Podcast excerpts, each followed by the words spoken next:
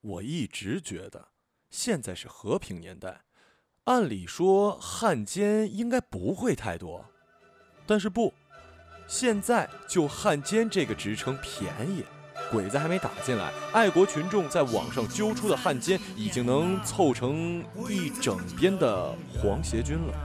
收藏家马未都先生就在自己的博客里一举揪出一批汉奸。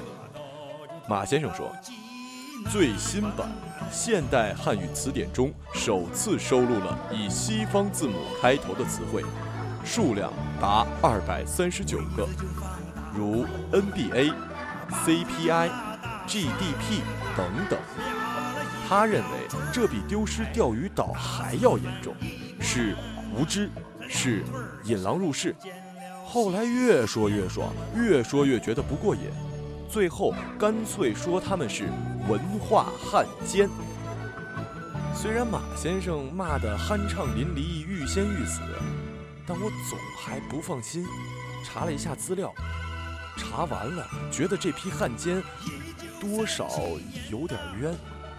首先，以西文字母开头的词汇根本不是最新第六版现代汉语词典首次收录的。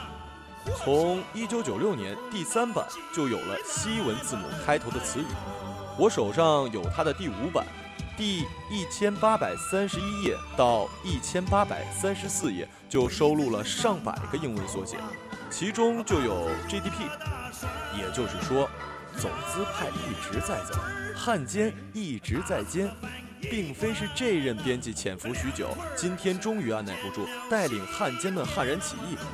这点是马先生弄错了。为了批判汉奸，马先生又说，汉字的表达能力在已知的全世界文字中最为简洁。这当然是个喜讯。托生在中国，总能遇到各种喜事儿。很小的时候我就知道，咱们中国人的生活是全世界最幸福的。从那以后，我就喜事儿不断。也不知道为什么那么多的好事儿都发生在我身上。你看。这次马先生又带来一个喜事儿。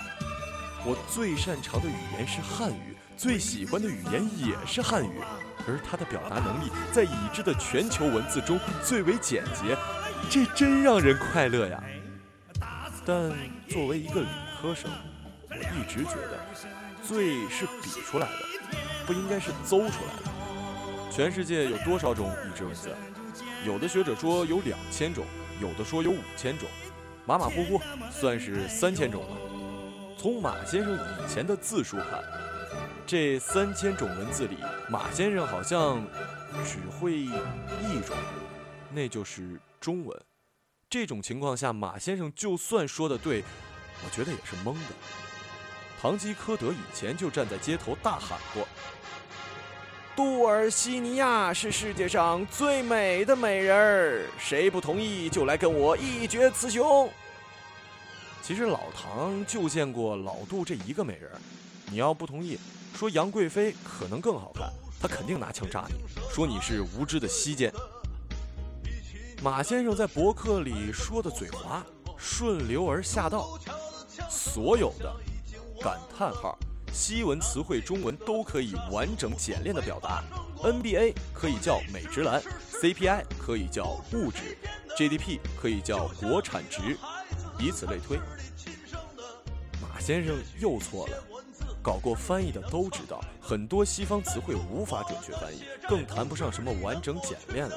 就像 X 光、iPad 之类的词，就无法准确翻译。这点连古人都知道。当年唐玄奘翻译佛经时也说过，有五不翻，五类词汇只能写拼音读，无法翻译。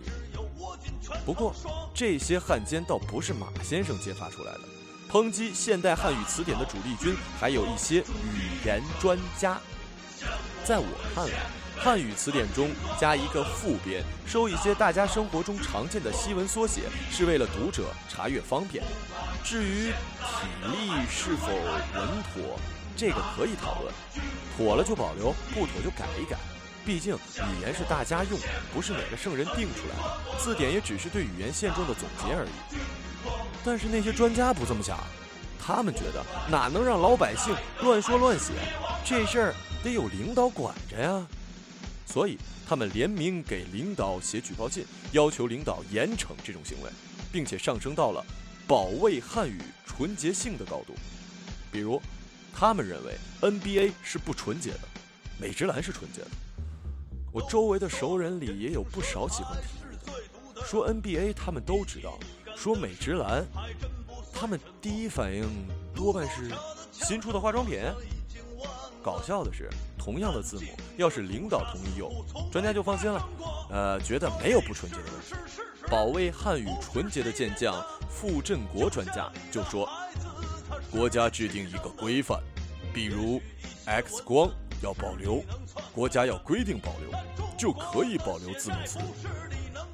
张三睡过的那叫破鞋，村长睡过的那叫女干部。这让我想起了历史上一个真事儿：有一位将军找沙皇抱怨说，有一位轻骑兵诱拐了他女儿，跑到外面结了婚。沙皇宣布：我命令这次婚姻无效，我命令他依然是个处女。拿着领导的嘴当处女膜用，用心何其歹毒！马未都先生说过很有道理的一句话。每个人的活法不一，每个民族都有自己的文化，强加于人肯定不舒服。